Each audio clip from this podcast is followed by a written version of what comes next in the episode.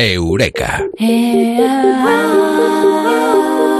Es una de las grandes estrellas de Hollywood, es Nicole Kidman. Es una mujer que nos vuelve, a muchos nos vuelve totalmente locos. Resulta que Nicole Kidman, además de eso, además de eso, tiene mucho que enseñarnos sobre el mundo de la neurociencia. Hoy lo vamos a saber aquí en Eureka con Mado Martínez. Mado, muy buenas, ¿qué tal? Buenas noches. Buenas noches. Me queda como ella, sí. Recta, recta, recta, sí, sí, sin, vamos, sin emoción. Nos has dejado absolutamente locos. ¿eh? ¿Qué significa esto? Que Nicole Kidman tiene cosas eh, que enseñarnos sobre el poder de la mente, sobre la neurociencia. Mm, sí, y sobre Botox. Yo es que me estoy leyendo un libro titulado Robar el fuego de Steven Kotler y Jamie Will, que va sobre estados alterados de conciencia. Y ya cuando iba por la mitad del libro me he detenido en un epígrafe titulado No puedo sentir la cara. Y lo que vino a continuación lo que vino a continuación fue, tengo que hacer un eureka de esto. O sea, tengo que hacer un eureka de esto porque todo empieza con Nicole Kidman. Más concretamente, en la alfombra roja de los Oscars, año 2011, cuando esta actriz de belleza y talento interpretativo arrolladores apareció con un deslumbrante vestido plateado de Christian Dior, una gargantilla de diamantes de Faith Layton, zapatos de Pierre Hardy y unas cejas impertérritas. Repito, impertérritas, fijas, inmóviles. No podía arquearlas, literalmente, como si fuera una muñeca de porcelana. Claro. Y en el 2013 confesó que además de la dieta, el deporte y la protección solar, pues también había probado el Botox, pero, pero, pero, había tenido que dejarlo, afortunadamente, eh, y desde entonces ya podía mover la cara, lo confesaba, cosa que para una actriz que vive precisamente de jugar con la expresión de su rostro y hacer muecas, era fundamental. Porque es eh, fundamental. En sus películas y en sus interpretaciones es eh, fundamental los gestos en los cuales se muestra felicidad. ¿Eso es posible? Bueno, es que esta anécdota que acabamos de, contar de Nicole Kidman, que los autores de Robar el Fuego rescatan en su libro, es la que nos sirve de excusa para entrar en harina de costal, porque de lo que los científicos se dieron cuenta es que el Botox no solo modificaba el aspecto de las personas, dándoles ese aspecto a lo mejor de, de, expresión vacía, sino también la forma en la que sentían. Y los investigadores se dieron cuenta de un hecho muy, muy, muy interesante. Y es que los pacientes con depresión grave, además, a quienes inyectaban Botox en sus líneas de expresión, gozaban de un alivio significativo, casi instantáneo, de su enfermedad. Ya, pues ya lo que faltaba. Si había ya amantes del Botox, ahora ya con lo que acabas de decir, imagínate, van a empezar a hacer fila para entrar. Espero que no. si les dan minutos de felicidad. Espero que no, ¿eh? porque tiene un lado muy oscuro. A ver, a ver, a ver.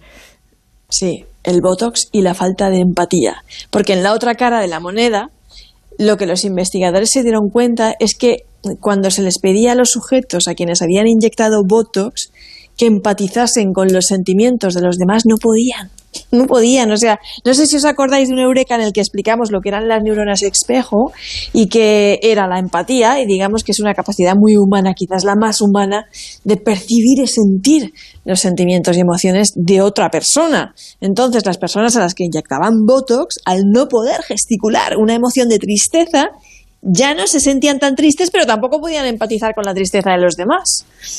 Entonces, eh, este era el tema, porque las emociones están íntimamente ligadas a las expresiones faciales. Entonces, el Botox, ¿vale? Mitigaba la depresión porque delineaba una línea de expresión ideal, por así decirlo, e impedía poner cara triste, pero castraba la empatía porque sentimos empatía al imitar las expresiones faciales.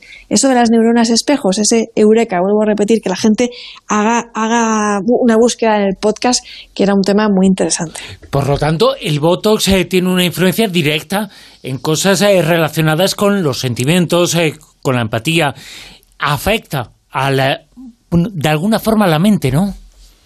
al comportamiento, a, las capacidades que tienen que ver con las eh, facultades mentales. Ya, son los gestos. O sea, te miras y según te miras tú vas notando también el interior, ¿no? Con lo cual, en este caso se puede preguntar qué fue antes el huevo o la gallina. Porque es el botox el que quita los sentimientos. Y claro, es que eh, nosotros estamos en, en una civilización occidental dualista, cabeza-cuerpo, ¿no? Pero a lo mejor es que no hay que separar la cabeza del cuerpo, porque no somos inteligentes y tenemos un cuerpo, sino que somos inteligentes porque tenemos un cuerpo. En otros Eurekas también hemos hablado de hay neuronas en el corazón, en el intestino, que somos más que un cerebro y que el estómago y los intestinos producen el 90% de suministro de serotonina del cuerpo, que como sabemos es una de las principales sustancias responsables del estado del ánimo. Entonces, lo que come nuestro cuerpo, lo que ejercita nuestro cuerpo, el deporte, hasta el frío o calor que pasa nuestro cuerpo puede influir en nuestra percepción del mundo. Por ejemplo, la Universidad de Yale hizo un experimento muy curioso en el que comprobaron que cuando se le pide a una persona que sostenga una taza de agua helada y le presentan a alguien que no conocía antes, la calificará como distante y fría y no le inspirará mucha confianza. Mientras que si te presentan a esa misma persona mientras tú sostienes una taza de café caliente, te inspirará más confianza, te hará sentir más cómodo. ¿no? ¿Ah, si te sientes cálido, sí, te sientes más cálido con los demás. Qué manipulables sientes- somos, ¿eh? Qué barbaridad. Sí, un poquito, un poquito. No todo es biología y no todo es neuronas y no todo es química, pero todo eso influye. Oye, ¿y el Botos no, no venía también porque se ponía un poquito de veneno de serpiente? No sé si serán todos de origen de, de lo mismo. Pues no sé yo si serán el origen de lo mismo. ¿Estás pensando en Cleopatra o estás pensando en Wonder Woman? Estoy pensando en que decían eso, como que te ponían toxina, que era la Es una toxi- neurotoxina, es una neurotoxina, es efectivamente una neurotoxina. Pero yo me he acordado de serpientes, venenos, botox y he pensado, mm, Wonder Woman, porque Wonder Woman te empodera. Y, y vamos a saber por qué. Porque la psicóloga Amy Cudden de la Universidad de Harvard descubrió otro hecho sobre la importancia del lenguaje corporal, muy al hilo de lo que estamos hablando. Todo esto, además, eh, está muy bien explicado en este libro que he comentado, Robar el Fuego. Y es que cuando pasamos dos minutos, atención, tan solo dos minutos en la postura de Wonder Woman, así como ella, o sea, con las manos en las caderas, los codos bien abiertos, las piernas firmemente asentadas en el suelo, en O sea, lo que se dice en jarras. Ahí, en Wonder Woman, en jarras. Jarras, pero ahí muy empoderada. Sí, que es una posición de, de poder. Bueno, pues nos sentimos con más confianza en nosotros mismos y estamos más abiertos a asumir mayores riesgos y con más frecuencia. Esto además lo midieron. Dos minutos en la posición de Wonder Woman fueron suficientes para aumentar en un 20% el nivel de testosterona, que también es conocida como la hormona de la dominación, y bajar un 15% la hormona del estrés. Con Anda. lo cual, el lenguaje no verbal eh, funciona, existe, es real, no es un mito. Y si, por ejemplo, eh, miramos y nos apoyamos y enfocamos en nuestro cuerpo hacia adelante como en actitud de atención, estamos fortaleciendo nuestra atención. No estamos eh, simplemente mostrando una postura, estamos haciendo lo que significa esa postura. Atención, por ejemplo.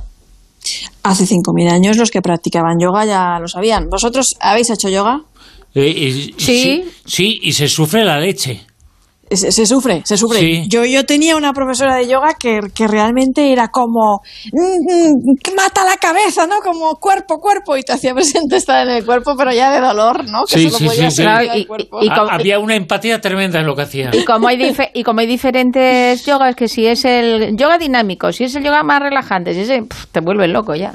El mío era el bestia, el mío era el bestia, el de posturas bestias, bestias, bestias. El hatha Eh, yoga, ¿no? El hatha yoga, el hatha Claro, yoga. el yoga físico que se dice. Mm. Sí, entonces, bueno, pues eh, los que practicaban yoga ya sabían esto, ¿no? Por lo menos lo intuían. Cognición encarnada, la mente diluida en el cuerpo, el cuerpo consciente. Y lo que Cochler y Will dicen en Robar el Fuego es que si dos minutos en la postura de Wonder Woman son capaces de hacer eso, ¿quién no será capaz de obrar una serie completa de asanas de yoga, ¿no? Estas posturas que, pues bueno, Peter Strick, profesor del Instituto del Cerebro de la Universidad de Pittsburgh, publicó un estudio en el que hablaba de todas las evidencias que mostraban cómo todas esas posturas tienen un impacto en el estrés, cómo nos proyectamos a nosotros mismos y cómo nos sentimos. Incluso la gente que practica meditación, como la atención plena, que únicamente mantiene una postura de atención, ¿no? esa postura recta, consciente, digna, empoderada, nota los efectos y se hace más consciente de su cuerpo.